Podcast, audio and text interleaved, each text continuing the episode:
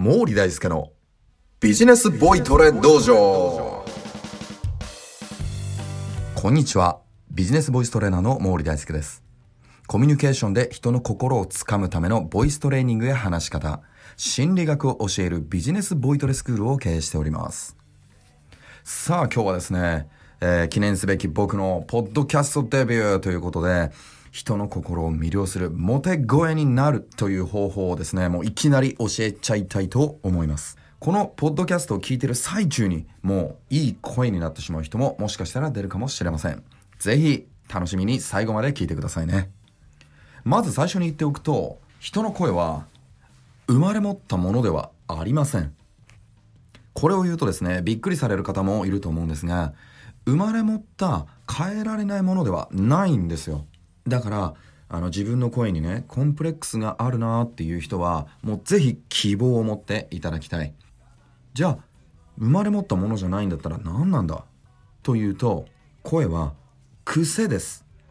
皆さんが生まれてから今まで積み上げてきた響かせ方だったり息の量だったり癖の集合体なんですね。だからいくらでも変えられます。ではもう早速本題いきましょう。良い声とは人の心を魅了するモテ声とは一体どういう声かというと体が鳴っている声です。もうはっきり言ってもう意味わかんないですよね。ここで、えー、イメージしてほしいんですけれども目の前に針金がこう一本あって引っ張って左右に引いてね弾くとビンビンって落としますよね。これをめちゃくちゃいい音にするにはどうしたらよいでしょうか？強く弾けばいいのでしょうか？違います。強く弾くと音が大きくなるだけで心地よい音色にはならないんですね。じゃあどうすればいいのかというと答え言いますね。ギターのような中が空洞になっている箱。箱に貼り付けることです。ギターイメージできますかね？そうすると大して力を入れてなくてもボーンと響いてあの箱が鳴るんですよ。音というのは空洞や空間に共鳴をして勝手にいい音になるという性質がどんな音にもあるんです。皆さんの声にも。例えばお風呂の中で「あー」って言うと「ワン」っていう反響していい声になるでしょ？あれはお風呂の空洞に自分の声が共鳴反響していい音に加工されてるんですよ。それと全く同じ効果を自分の体でできるわけ。なぜなら人間の体には空洞がたくさんあるからです。最高じゃないですか。さあ、では早速ね、これできるのか本当になんて皆さん思ってると思いますが、実際にやってみましょう。では皆さん、ご自身の胸、肋骨のちょっと高めのところ、胸のね、この硬いところに手を当てていただいて、低めの声で、あーって言ってみましょう。はい、せーの。あー。胸がビリビリしましたか？あの、ご自身がなりやすい高さというのは一人一人違うので、いろんな高さで出してみてください。必ずビリビリってなる高さがあると思います。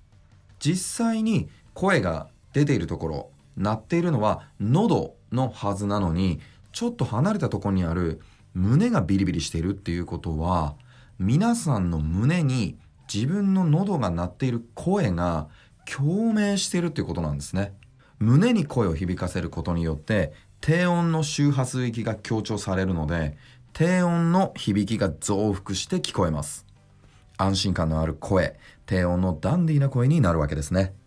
ちなみにですね僕はもともとこの胸の響きの声ではなく鼻の響きこう鼻腔っていう空洞が鼻の奥にあるんですけれどもこの鼻に響くっていう癖があったのでもうずっと何て言うんだろうなこう鼻声だったんですよ。そして、えー、自分の声を録音してね聞いた時にもうなんだこのダミ声はと鼻声はとショックを受けてまあ一時的になんですが、まあ、声のコンプレックスになってしまったんですね。でそれをきっかけにめちゃくちゃ声の研究をしましたでもういろんな研究をして周波数とかね筋肉の使い方はとかをいろいろ研究しているうちに人の声というのは変えられるということが分かったんですねだから今話している、今皆さんに聞いていただいている、この僕が今喋ってる声も、生まれ持った声じゃないです。だから今ね、頑張って変えてます。ボイストレーナーモードなんですよね。だからね、今僕この、えー、録音をね、終わった途端にですね、あの、ダミ声に戻ります。ちなみにですね、えー、意識してこの胸の響き胸を鳴らすのをやめて普段の声を出すとどういう感じかというとまあこういう感じの声になりますこれ違い分かりますかね？まあこっちの声が、えー、まあ、鼻腔に響くっていう普段の僕の癖の声なんですけれどもこの鼻腔の声の方がまあ通りやすい声ではあるんですけど何て言うんだろうなこうあんまりボイストレーナーっぽくないのでうーんこうボイストレーナーとしてねえー、いろんな方を指導させていただく時には はあはあまあこんな風にですね、えー、声を変えて、えー、低音の響きを意識して話をしています。印象全然違うでしょ。なので皆さんの声も自分のなりたい印象にコントロールすることができます。